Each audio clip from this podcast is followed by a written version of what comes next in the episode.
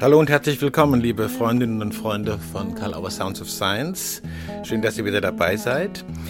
Heute sprechen wir zum dritten Mal in der Reihe Der Witz an der Sache mit Bernhard Tränkle, dem Präsidenten der International Society for Hypnosis und einem der bekanntesten Hypnotherapeuten äh, in der ganzen Welt, kann man sagen. Und wir sprechen über die ganze Welt, über internationale Beziehungen der Hypnosegesellschaften und der Psychotherapiegesellschaften, über die Veranstaltungen, die miteinander geplant sind, zum Beispiel der ISH-Kongress in Krakau 2021. Und äh, Bernhard Tränkle schöpft aus seinem reichen Schatz und erzählt auch sehr interessante Geschichten. Auch dafür ist er ja wirklich allenseits sehr bekannt. Wir freuen uns, dass wir ihn wieder zu Gast hatten und viel Spaß mit ihm, Bernhard Tränkle, Gespräch zwischen Heidelberg und Rottweil bei Karl Auer Sounds of Science.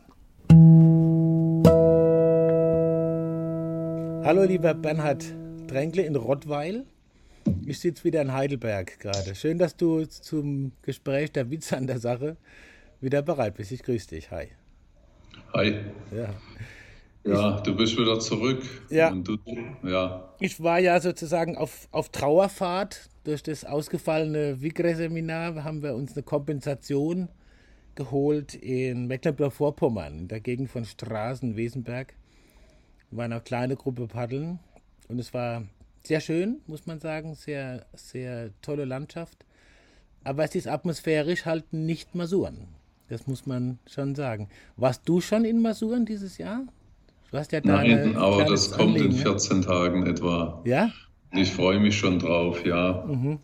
Chris Gleis fährt jetzt die nächsten Tage hoch. Mhm. Da hat die Wahlen noch abgewartet in Polen. Mhm.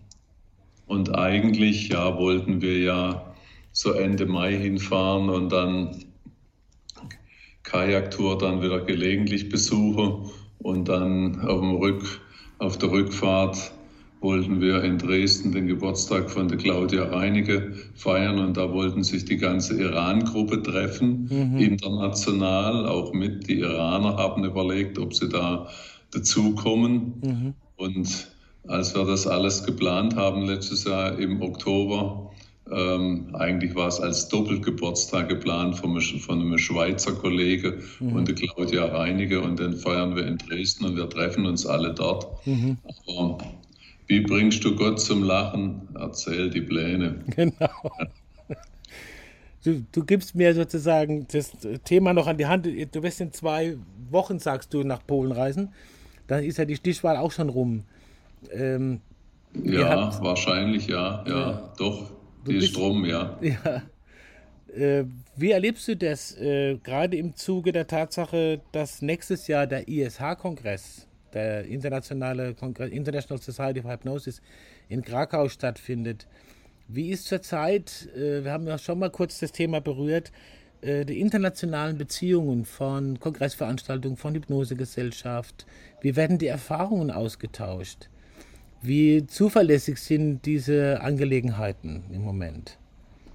Was ist so deine Erfahrung da gerade? Also im Moment finde ich ist sehr wenig zuverlässig. Mhm. Also die Basler Konferenz wurde ja komplett gestrichen. Das war die, die ESH, ne? Die Europäische Hypnosegesellschaft, also die mhm. Europäische Hypnosegesellschaft hat die Tagung ersatzlos gestrichen. Erst hat man überlegt, ob man, ob man wieder, ob man verschiebt in mhm im Februar nächsten Jahres. Mhm. Dann hat man ganz abgesagt.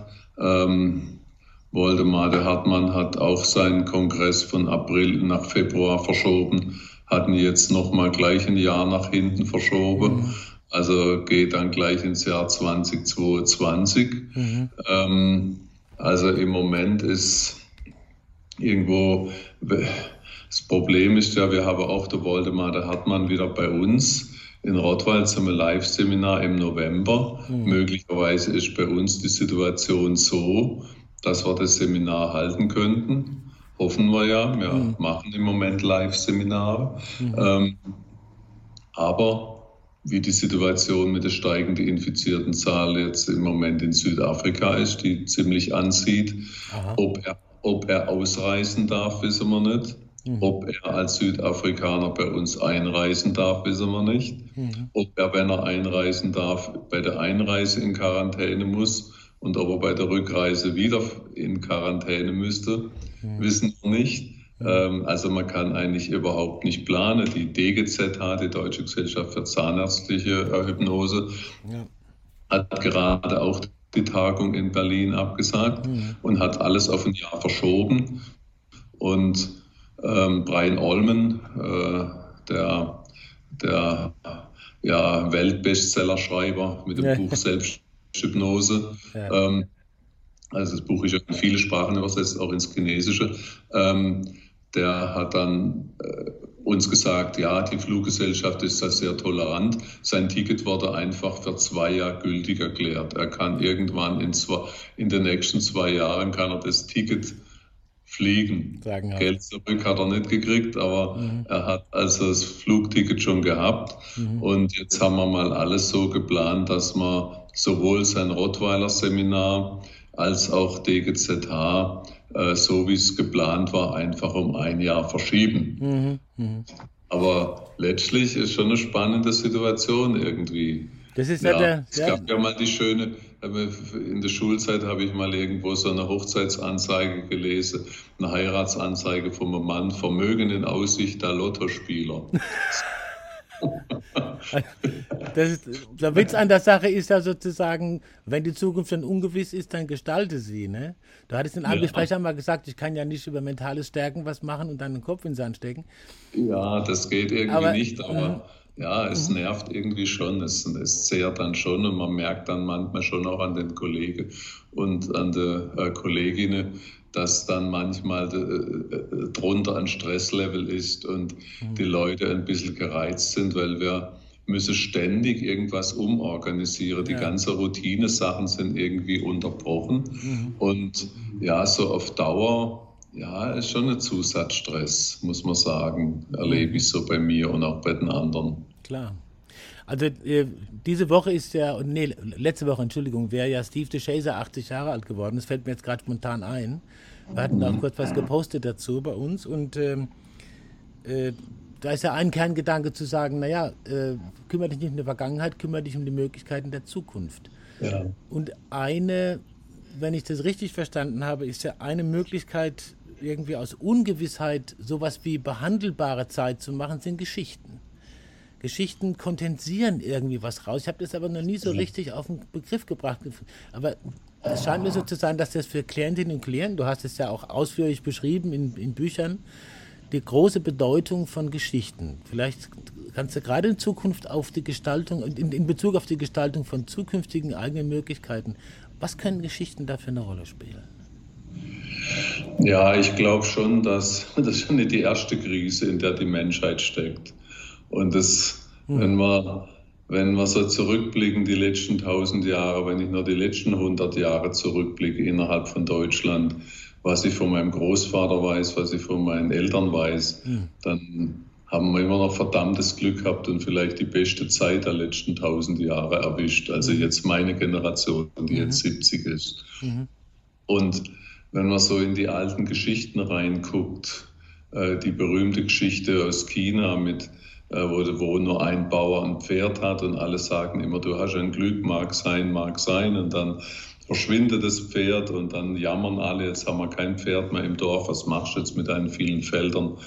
Und so, so ein Pech, so ein Pech. Und er sagt, mag sein, mag sein. Und dann kommt das Pferd zurück, bringt noch ein Wildpferd mit oder in einer anderen Variante kleine ganze Pferdeherde. Mhm. Ähm, und alle sagen, du hast ein Glück, jetzt hast du, jetzt kannst du auch noch Pferde züchten und äh, so ein Glück, so ein Glück mag sein und dann versucht sein Sohn das Pferd da zu zähmen und dann erwischt sie ihn mit der Hinterhand und dann jammern alle, dein einziger Sohn, ob der den Hof übernehmen kann, so ein Jammer, so ein Pech, so ein Pech. Und er sagt, mag sein. Und, und dann kommt dann, dann denkt man, die Geschichte ist zu Ende, dann macht man eine bedeutungsschwangere Pause beim Erzählen. Auch die erzähle ich oft, wenn die Leute in Trance sind. Und dann hört sich so an, für die, die sie nicht kennen, als wäre sie zu Ende. Und dann kommt aber der Kaiser von China auf die Idee, einen Krieg zu führen und macht Zwangsrekrutierung. Hm. Der einzige, den sie nicht mitnehmen, ist der Sohn von unserem Bauern, weil der noch ein bisschen humpelt. Mhm. Und äh, obwohl es besser aussieht, als man ursprünglich gedacht hat, sage ich immer, das ist zwar nicht in der Originalgeschichte drin, mhm. aber macht Hoffnung. mhm. Und, ähm, und dann, ja, und dann äh, sagen alle wieder, du hast ein Glück, du hast deinen Sohn noch, wer weiß, wie lange der Krieg geht, wer weiß, wer von denen die Heimat wieder sieht und was mhm. die da mitmachen müssen, wie traumatisiert sie sind und so weiter. Und mhm. was sagt, mag sein, mag sein. Und das ist so eine Geschichte, denke ich, die irgendwie jemand mal gemacht hat, äh, kondensierte Lebenserfahrung. Wer weiß, zu was es langfristig gut sein wird. Mhm. Vielleicht nehmen wir das ja wirklich in der Gesellschaft zum, zum, zum Anlass, da haben wir schon mal kurz drüber geredet. Ja. Ähm, gehen wir jetzt in Richtung Nachhaltigkeit, schauen wir, dass wir Fleisch kaufen, was anständig produziert ist und was ein bisschen mehr kostet, oder akzeptieren wir diese ja, unmögliche Bedingungen in diesen Schlachthöfen, mhm. wie mit Mensch und Tier umgegangen wird. Mhm. Und wir haben daher als Verbraucher eine Mitentscheidung, ja. was da passiert. Und nimmt man sowas dann zum Anlass, was Neues zu machen oder sobald es ein bisschen besser ist, gehen wir halt Eis essen und äh, lebe ins Haus und Braus. Hm.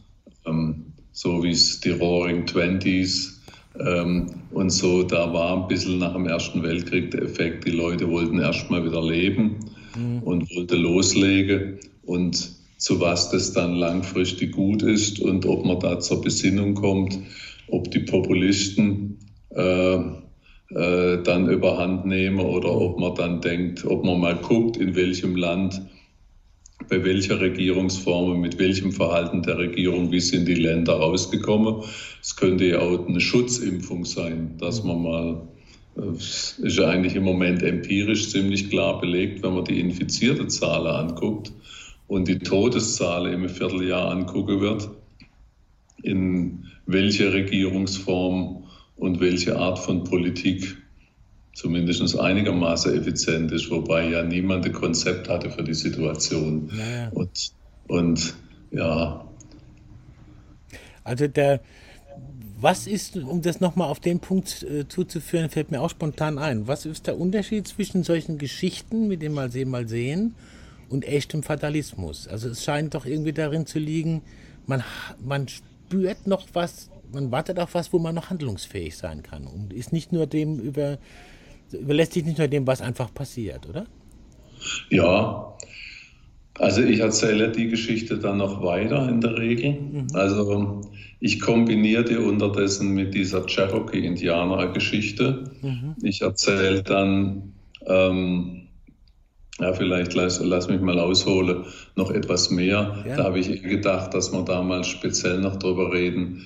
Ähm, eine wesentliche Erweiterung von der Löwen, von der Löwe-Geschichte ja. ist, dass der, der, Löwe auf dem Heimweg an ein Lagerfeuer kommt, wo Wissenschaftler sind und das ist das so Wildniswanderung als teures Beiprogramm von wissenschaftlichen Tagungen und dann sitzen dort die Leute aus verschiedenen Ländern von internationalen Tagungen und erzählen Geschichten am Lagerfeuer, aber fachsimpeln auch manchmal. Und dann äh, die Frage halt, die, die dann mein Klient hat, und dann sage ja, dann sagt einer, ja, ich habe dann neulich da einen, der hat ja chronische Schmerzen und man hat schon alles probiert. Was würdest du bei dem machen? Und dann kann ich also selbst in Du-Form dem Klienten Ratschläge geben, weil der Kollege äh, dann am Lagerfeuer als Beiprogramm der wissenschaftlichen Tagungen dann sagt, was er in dem Fall seinem besten Freund raten würde oder sowas. Und dann werden auch Geschichten erzählt und dann ist eben ein Kanadier dabei, der dann eine Story von den Cherokee-Indianern dann bringt, wo da diese kurze Geschichte, wo der Opa zum Enkel sagt, zwei Wölfe leben in meiner Brust und der eine, der ist sehr gelassen, der ist sehr, sehr optimistisch, der ist immer handlungsaktiv, der ist sehr sozial, der schaut, dass es am Rudel gut geht, der lässt sich doch nichts provozieren, der ist immer guter Laune und so weiter.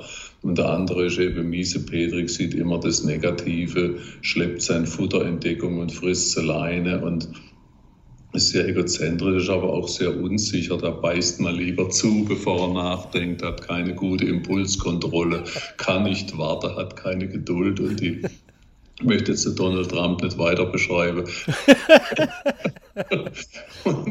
okay, ähm, und diese beiden Wölfe kämpfen einen schrecklichen Kampf und wie der Kleine dann ihn ganz groß anguckt, sagt er eben, die leben auch in dir, die leben in jedem Menschen.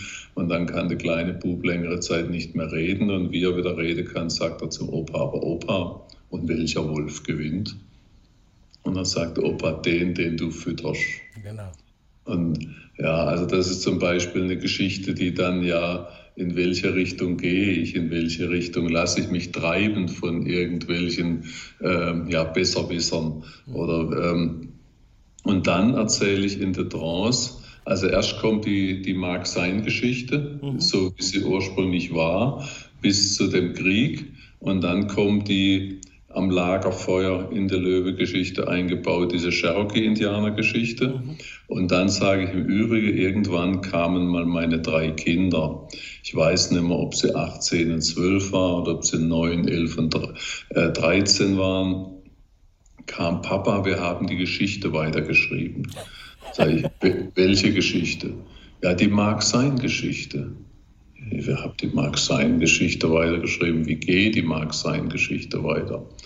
Ja, der Krieg ist ganz schnell und erfolgreich zu Ende gegangen. Alle sind recht schnell wieder zu Hause gewesen, waren dick bepackt mit Plündergut, mit Teppichen, mit Schmuckstücken, mit Edelsteinen, mit Vasen, mit äh, wertvollen Kleidungsstücken. Und der Kaiser hat auch noch einen ordentlichen Sold ausbezahlt für den schnellen Blitzkrieg. Und alle haben halt gesagt, ja, dies, zu unserem Bauern gesagt, diesmal hast du halt Pech gehabt. Deiner war nicht dabei im Krieg. Ihr habt jetzt halt nichts, ihr müsst jetzt halt weiterarbeiten und hast halt Pech gehabt. Und er sagt, wie immer, mag sein, mag sein. Und die haben ihre Landwirtschaft weitergemacht, die haben ihr normales Geschäft weitergemacht. Die anderen, ja, die haben nicht mehr richtig arbeiten müssen. Die haben manchmal was verkauft und ein bisschen in Saus und Braus gelebt. So vergingen dann die Jahre. Aber keiner hat sie kommen sehen. Angriffe im Morgengrauen, die Feinde von damals auf dem Rachefeldzug. Und überall, wo sie irgendwas von sich gefunden haben, ein Teppich oder ein Bild an der Wand, haben sie es abgehängt, mitgenommen und die Häuser gnadenlos abgefackelt. Das einzige Haus, wo sie auch bei sorgfältigster Suche überhaupt nichts gefunden haben, war das Haus von unserem Bauern. Das haben sie stehen lassen, bevor sie ins Nachbardorf sind, um sich dort zu rächen. Mhm. Und alle haben gesagt, ja, du hast wieder Glück, du hast noch alles. Wir haben nichts mehr. Wir, wir sind völlig abgebrannt. Wir haben gar nichts mehr. Du hast ein Glück. Und er sagt, mag sein, mag sein. Und dann sage ich, soweit habe ich es meine Kinder erzählt. Und mag sein, man könnte die Geschichte noch weiter erzählen, weil mhm. Geschichten kann man immer noch weiter erzählen. Lass letztlich der Klient dann weiter überlegen. Mhm. Und letztlich irgendwo ist eine Geschichte, die natürlich immer wieder eine Wendung hat, wer weiß, für was es gut sein wird. Mhm. Und in die Richtung ist das, ist das eine Geschichte, die ich sehr oft benutze für private Probleme, für gesellschaftliche Probleme, für betriebliche Probleme wo man mit letztlich rauskommt, wenn man weiterhin aktiv bleibt und weitermacht. Hm. Also der Witz ist sozusagen, die Geschichte dann so zu transferieren, dass jemand das dann in seine eigene Geschichte verwandeln kann, auch bezogen auf seine Lebenserfahrungen ja, und Situationen. Ja. Okay. Mhm. Apropos Geschichte, wir haben im, im, Vorgespräch, bevor wir die Aufnahme gestartet haben, äh, auch China äh, nochmal auf dem Visier gehabt. Äh, du hattest gerade wieder Kontakt und ich weiß nicht, wie weit wir uns in die Westentasche gucken lassen sollen, aber es gibt ja ein interessantes Projekt mit Professor Liu, den, wir, den, den du ja schon lange kennst und auch mit ja. ihm gearbeitet hast. Äh, willst du dazu kurz was erzählen? Denn es ist ja jetzt in trockenen Tüchern, dass wir dieses Projekt machen werden. Da kann man ja, Leute ein bisschen ja, mein, das, ist, das ist was, worüber ich mich besonders freue. Ja. Äh, Professor Liu, das ist der Direktor vom Qigong-Laboratorium von der Peking-Universität. Mhm. Und der war 2008 in der ersten Ausbildungsgruppe, die ich in China gemacht habe. Mhm. Ähm, und ich, für mich haben die Leute da gar nichts gesagt. Ich kannte ein, zwei, drei Leute von einer Tagung in, in Shanghai ein Jahr zuvor. Aber die meisten kannte ich nicht. Aber man hat mir dann so gesagt, das sei sehr bekannt und dass der auch an einem Abend eine Vorlesung halten wird, weil die Teilnehmer wollen, dass er auch was macht, wenn er schon da ist. Und dass der, der ist, die so äh, Leiter von der Akupunkturschule ist, von der Peking-Universität und der so die TCM-Techniken und Qigong und Tai Chi und die ganzen Sachen wissenschaftlich erforscht. Mhm. Und dann habe ich mir das übersetzen lassen. Dann hat er eine Vorlesung gehalten, die allein schon die Reise wert war.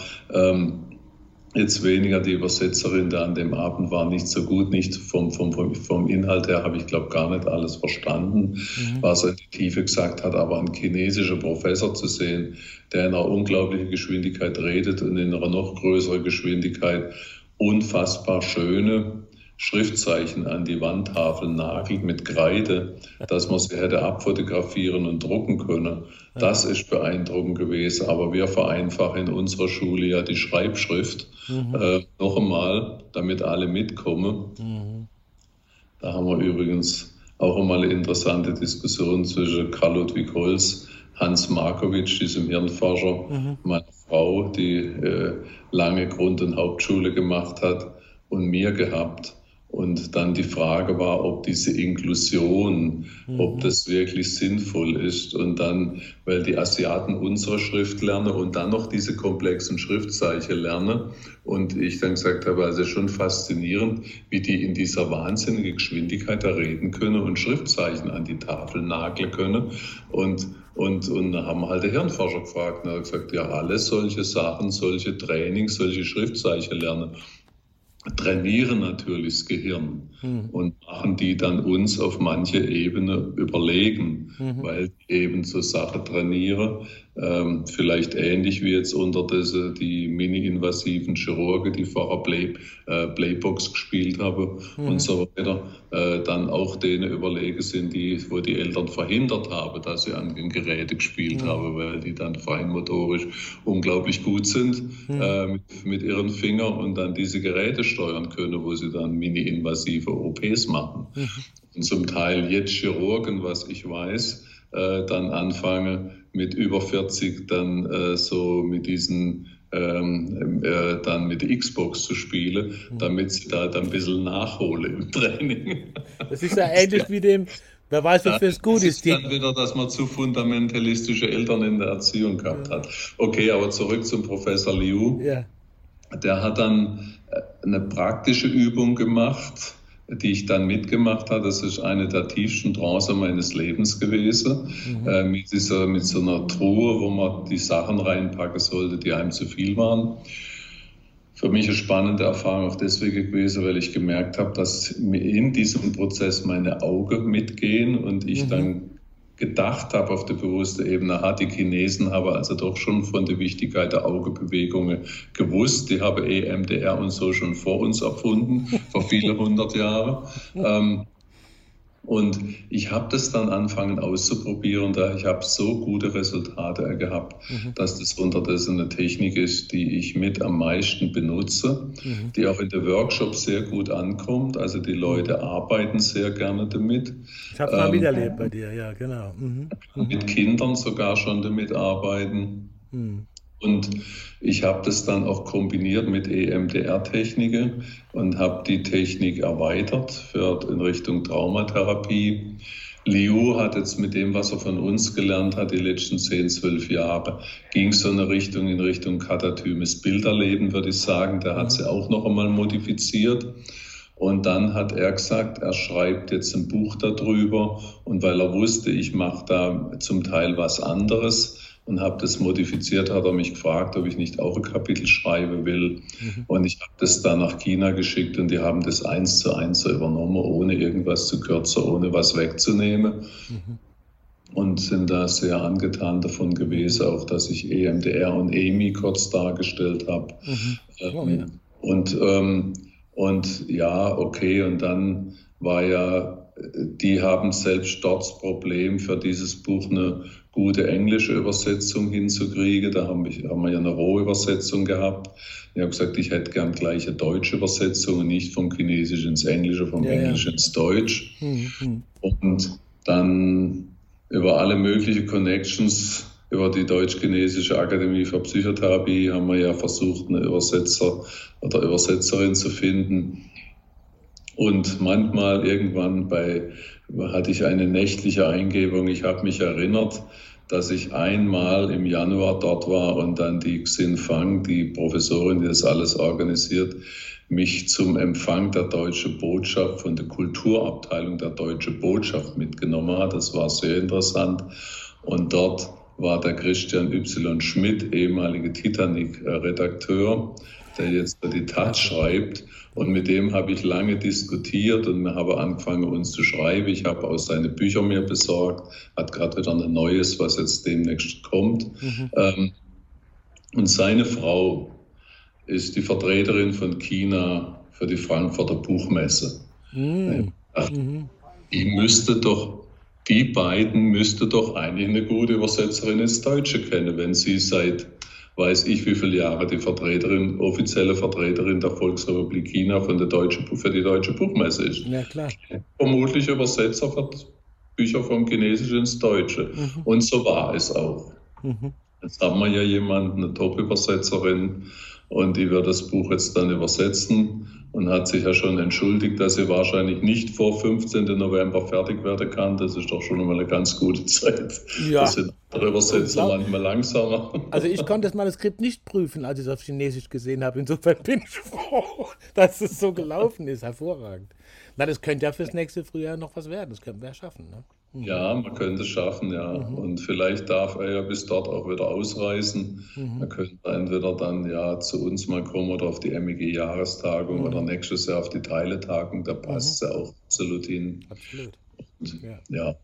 Also er spricht nicht so fließend Englisch, aber hat doch ein bisschen besser Englisch gelernt unterdessen. Aber äh, wir würden dann unter Umständen auch dann vielleicht ihm eine, eine, eine Übersetzerin finden, mhm. die vom Chinesischen direkt ins Deutsche übersetzt. Mhm.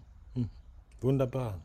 Und also das ist auf jeden Fall ein spannendes Projekt und also ich habe immer wieder total interessante Erfahrungen mitgemacht mit dieser, mit dieser Technik und habe so einige der interessantesten Sachen in, diesem, in meinem Kapitel geschrieben. Es sind ein paar sehr interessante Fallbeispiele dabei, die manche schon kennen, weil ich es auf Tagungen vorgestellt habe. Mhm.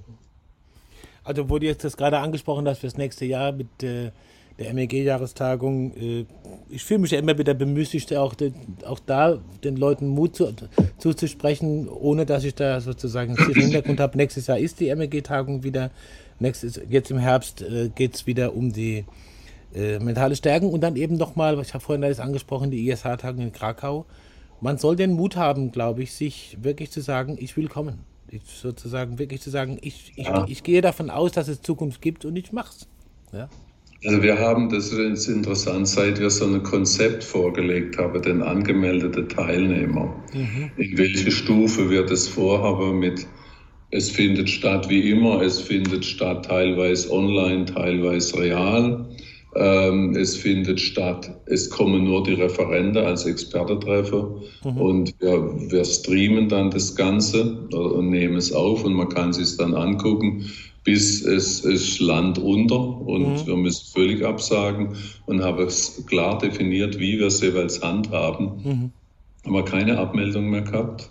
Super. Interessanterweise war schon vorher, dass auch von mentale Stärke so Sachen kamen, dass also ein Teilnehmer geschrieben hat, ich muss mich jetzt aus persönlichen Gründen äh, äh, äh, wieder abmelden. Mhm. Es hat nichts mit Corona zu tun. Und aber ich weiß, wie schwierig alles ist, behaltet einfach der volle Teilnahmebeitrag. Also die, das äh, sind, und nachdem wir äh, an dem Tag, nachdem wir äh, gesagt haben, wie wir es vorhaben, haben wir von einer Gruppe sieben Anmeldungen auf einen Schlag gekriegt, mhm. dass wir sieben sich neu angemeldet haben, gemeinschaftlich. Mhm. Ähm, und ähm, nächste Woche äh, fährt mein Sohn, der Andreas, der die, ja, der Hauptorganisator mhm. ist, mhm. äh, und ich fahre nach Würzburg. Die bayerische, das haben wir schon vorgehabt, bevor die bayerische Landesregierung jetzt gesagt hat, wenn es die Infektionslage zulässt, sind ab September wieder unter Hygieneauflagen sind äh, wieder Tagungen und Messen möglich. Mhm. Das haben wir schon vorher abgemacht gehabt.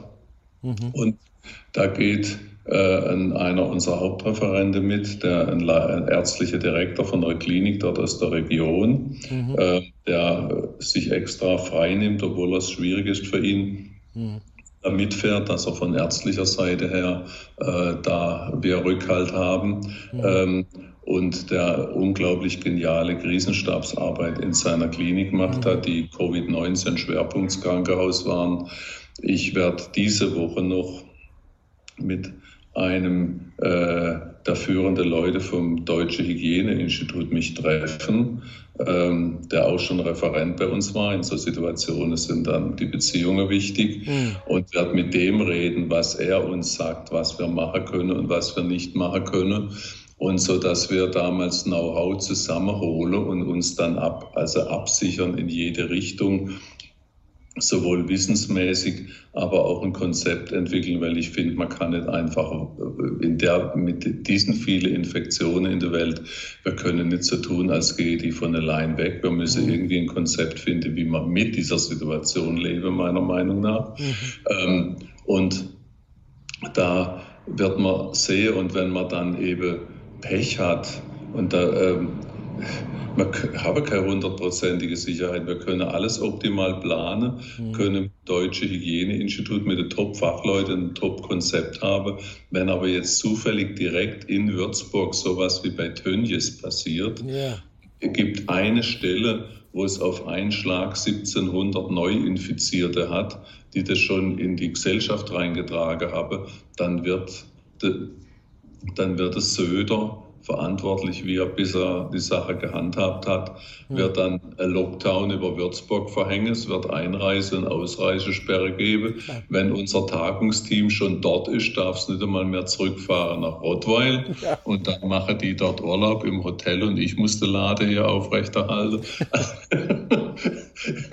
also ich mache jetzt ein Extremszenario, aber das kann dann sein, dass wirklich irgendwo es ähm, ja, sowas, sowas kommt und man habe da keine Garantie dafür. Denn irgendeiner Stelle kann sowas sein und äh, wir, solange wir das eben beschränken können, so wie es dort jetzt in Gütersloh ist und der eine Kreis ist ja schon der Lockdown, dann wieder, äh, ist wieder, die dürfen jetzt wieder reisen mhm. und die anderen müssen halt dann äh, ja, ein, äh, einen Test vorlegen und so weiter, mhm. wenn sie irgendwo hinfahren müssen und was ich eben gerade aus dem Iran eben mitkriege, über meine Freunde dort, die sind voll in der zweiten Welle. Mhm. Also diese Universitätsklinik, ähm, wo der Mehdi Fadi, der Hauptorganisator von dieser Iran-Tagung, äh, als Anästhesist arbeitet, der hat mir heute geschrieben, keinerlei elektive Operationen mehr. Sie sind wieder rein nur noch mit Corona beschäftigt. Sonst mhm.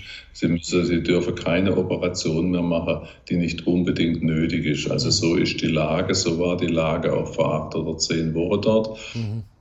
Die habe über Ramadan und über wirtschaftliche Notwendigkeiten über zu früh geöffnet mhm. und sind voll in die zweite Welle reingerauscht und habe also im Moment so das fünf- bis achtfache an gemeldeten Neuinfektionen. Ob die Zahlen stimmen, weiß ich nicht. Von dem, was, was die mir melden, mit denen ich in Kontakt bin, ist die Lage dort nicht so besonders witzig und äh, besonders wenig witzig ist, dass einer meiner besten Freunde in der Klinik liegt und es ihm nicht so besonders gut geht. Und er sagt, ähm, es sei die schlimmste Krankheit, die er im Leben hat. Er hat sich eigentlich auf die Quarantäne gefreut, aber es sei sowas von schwächend und sowas von ähm, sowas von quälend. Es sei ein absoluter Albtraum und ähm, ähm, ja, scheinbar ist es nicht so witzig, dass man sich eine Krankheit vom einem Tier einhandelt. Ja. Nee. Das ist ja auch immer interessant, wenn man solche Sachen mithört, wie, wie viele Einschätzungskämpfe da so laufen. Ich finde es einfach sehr spannend, äh, das immer wieder von dir zu hören, die ganz anderen Perspektiven. Ich gucke ein bisschen auf die Uhr dabei, was ich leider muss. Äh, das ist ja auch mein Job. Ich gehe davon aus, dass wir auch äh, ein weiteres Mal in drei, vier Wochen wieder uns sprechen und dann wieder mit neuen Perspektiven und neuen Ideen. Vielleicht erfahren wir dann auch Neues wieder über äh, mentales Stärken. Mein Klassiker, Bernhard, Äh, Gibt es eine Frage, wo du sagen würdest, ah, die hätte mal ruhig noch stellen können oder soll ich das nächste Mal stellen? Oder willst du das selber stellen? Ja gut, ganz am Anfang haben wir über Polen noch geredet. Ja, genau. Mhm. Und die politische Situation in Polen ist natürlich irgendwie auch interessant. Mhm. Ähm, so diese diese Tendenz in, in manche Länder so mit populistischen Themen wie gegen Lesben und Schwule vorzugehen mhm. und damit dann irgendwie Stimmung zu machen. Ähm, also je nach Land zu Land äh, variiert es dann, ob man rassistische Themen bringt oder sonst was bringt. Ähm, das ist irgendwie schon irgendwie schwierig dann. Also ich denke, äh, für mich, also wir sind dann immer wieder so im Dilemma, äh, ist mit dem Iran auch so gewesen. Ein Land, was dann Kinder hinrichtet und Mädchen hinrichtet, weil sie dann kein Kopftuch aufziehen. Sollen wir das Land boykottieren? Sollen wir jetzt Polen boykottieren, unser Nachbarland? Sollen wir die Ungarn boykottieren mit dem Orban? Mhm. China ist jetzt in einer sehr, sehr schwierigen Situation auch. Die politische Entwicklung sehe ich sehr skeptisch dort.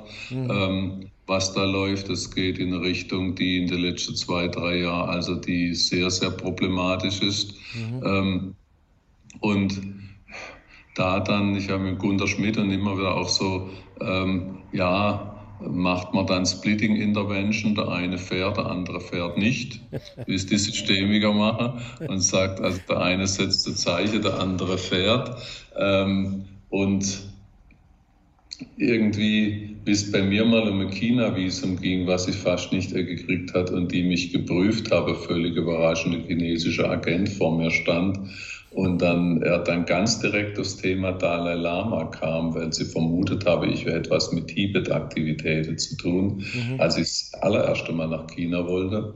Ähm, und er dann gesagt hat, ach aus Deutschland, ja, der Dalai Lama ist ja sehr populär in Deutschland. Und hat gesagt, ja, das stimmt.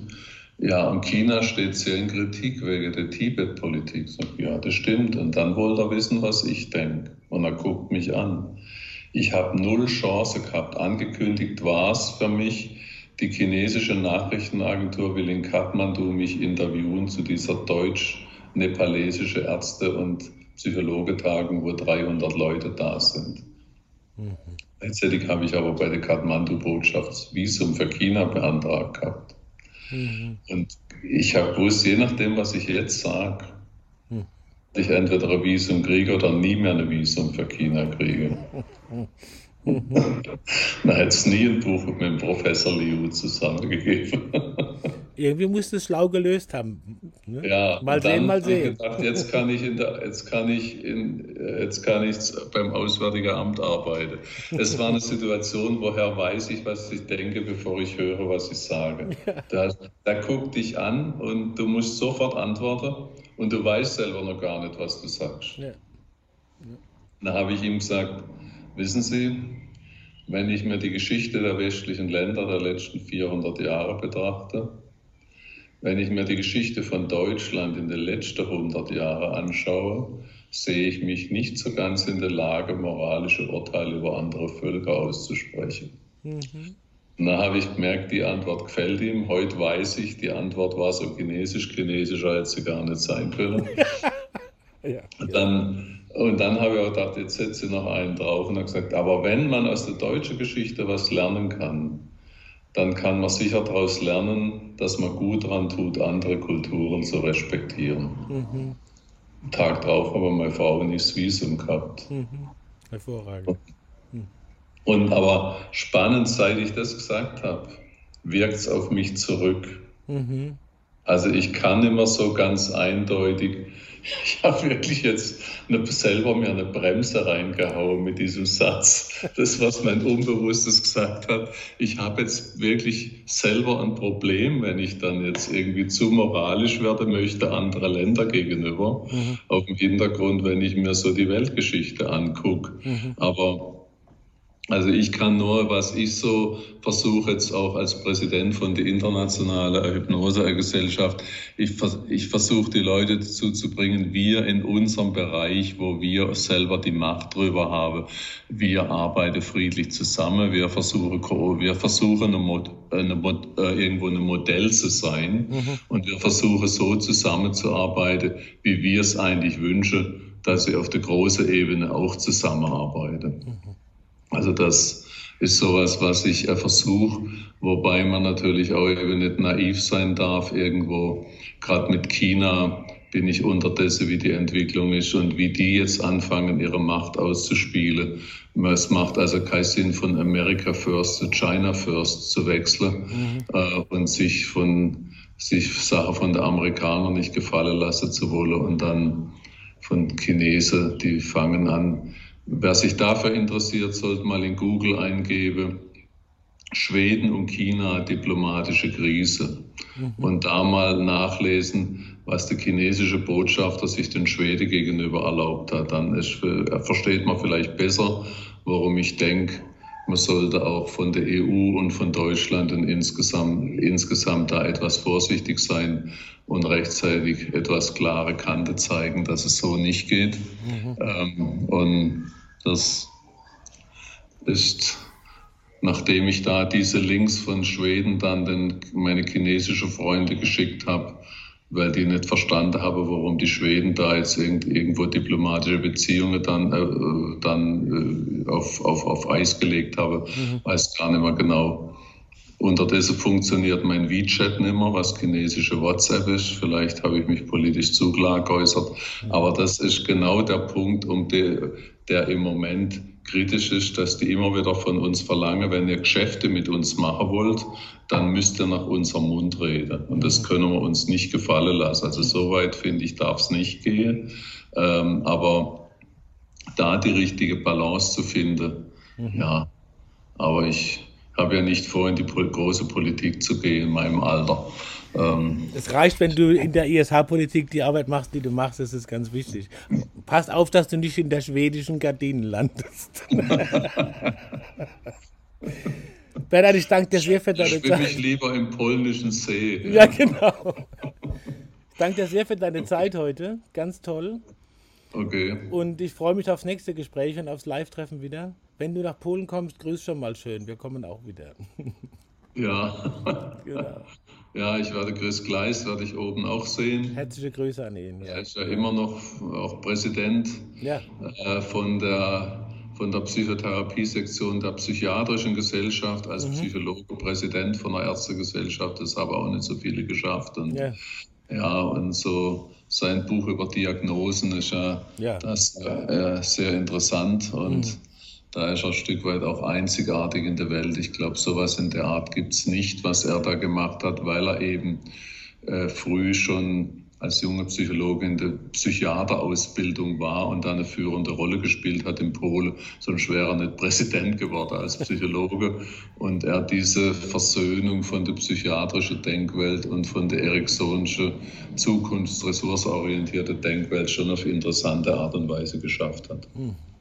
Sehr spannend geht spannend weiter. Ich freue mich darauf und ich freue mich übrigens, wenn ich äh, die mir nicht zugänglichen chinesischen Schriftzeichen übersetzt in Deutsche dann vor mir finden kann. Alles okay. Liebe Bernhard, grüß den Andi, deine Familie, bleib mutig. Ja, jetzt ist die Alexandra da mit ihrer vier und am Wochenende kommt da noch die Melli. Dann haben wir alle acht Enkelkinder da. Sensationell. Die werden sich schon sozusagen auch mit, Social Distancing muss da nichts mehr sein wahrscheinlich, oder? Das geht ja. Ja, doch, also die Alexandra, die kommen ja aus Bielefeld, die sind dann ah, neben okay. Gütersloh. Mhm. Die sind jetzt in der Praktikantenwohnung fünf Tage in Quarantäne. Also wir waren ja. gestern in der Eisdiele, dann haben sie unseren Sitz übernommen. Mhm. Wir haben im Garten zusammen gegessen, die haben am Tisch gesessen, wir sind ein bisschen weiter weg gesessen, weil die Imke arbeitet als Chirurgin in einer Klinik, wo sie, wo sie Covid-19-Patienten haben. Mhm. Und die hat ein bisschen ein höheres Risiko, dass sie erwischt werden könnte. Mhm. Und dann eben ähm, sind doch viele Leute aus Bielefeld, haben bei Tönnies da gearbeitet, ja. in irgendeiner Form. Und jetzt von daher waren wir da etwas vorsichtiger mhm. äh, und sind noch ein paar Tage vorsichtig und dann machen sie wahrscheinlich einen Test. Mhm. Äh, und dann bleiben sie vielleicht auch hier und fahren nicht in Urlaub. Ist mhm. unklar, da gehen mit uns doch noch nach Polen. Das steht alles noch nicht so ganz fest. Mhm. Ihr werdet sehen. Und ich wünsche ja. euch alles Gute dabei. Haben, und an deinen iranischen die, Haben wir mal die Story erzählt hm? mit, ähm, äh, ich habe die neulich irgendwo erzählt, weiß auch nicht, ob es bei dir war. Der Chris Gleis Tochter hat auch Ausstellungen in Heidelberg mal gemacht mit ihren Sachen ne, beim, mhm. im, im, im DAI. Mhm. Die hat so, ähm, äh, ja, so Golden Debüt gewonnen, überraschend, auf der mhm. wichtigsten Plakatbiennale mhm. mit, mit, mit, einem Plakat über, äh, über Adoption. Mhm. Und hat einen Freund, der auch Grafiker ist. Und dann ist immer gesagt worden, dieser Freund, das ist der Freund von der Social Gleis, mhm. weil sie die berühmte ist mit dem Golden Debüt. Jetzt heißt sie ist der Freund, sie ist die Freundin von ihm, weil jetzt ist er weltweite berühmte. Aha. Weil äh, Kaczynski, die haben ja die, an der Verfassung rummanipuliert. Ja. Also, wo sie auch die, wo sie da äh, Rechtsverfahren von der EU am Hals haben. Ja.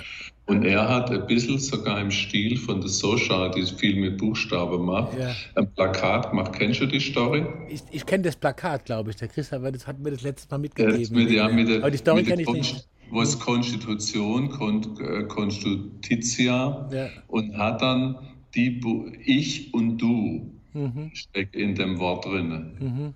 Ich und du, äh, die hat er farblich anders gestaltet mhm. und hat dann die Verfassung und hat da im Wort drin Ich und du. Und das hat so eine große Wirkung gehabt, dass mhm. den Leuten klar war, da ist das nicht was Abstraktes, da geht es um uns, das ist unsere Verfassung. Genau. Und das ist selbst in der New York Times und so ist das Plakat abgedruckt gewesen. Mhm. Und das ist so, irgendwo einmal gelesen, ein Kommentar von der Deutschen Welle, glaube ich, dass es weltweit eines der wenigen Beispiele ist, wo ein Künstler wirklich mit, mit einer Einzelaktion äh, einen wichtigen Einfluss in die Gesellschaft reingehabt hat. Mhm. Es scheint sowas zu geben wie den Einfluss von Einzelnen auf irgendwelche Prozesse, die größere Wirkung entfalten. Wie auch immer es ist, jeder kann es für sich probieren. Mut gehört dazu und ich glaube, die Gespräche mit Bernhard Tränkle machen immer Mut. Jedenfalls mir. Nächste Woche haben wir zu Gast Ilke Krone vom Bremer Institut, eine der bekanntesten Ausbilderinnen in Familienrekonstruktion. Und sie wird uns ein bisschen darüber erzählen, wie die Familienrekonstruktion aus ihrem Schattendasein wieder herausfinden kann. Denn in dieser Selbsterfahrung ist es natürlich besonders wichtig, sich zu professionalisieren als Psychotherapeutin und Psychotherapeut. So viel nächste Woche. Wir freuen uns, dass ihr wieder dabei wart und wenn ihr wiederkommt und vergesst bitte nicht, uns positiv zu bewerten, wo immer ihr Karl Auer Sounds of Science hört. Danke fürs Zuhören, gute Zeit, viel Mut und vor allen Dingen Gesundheit.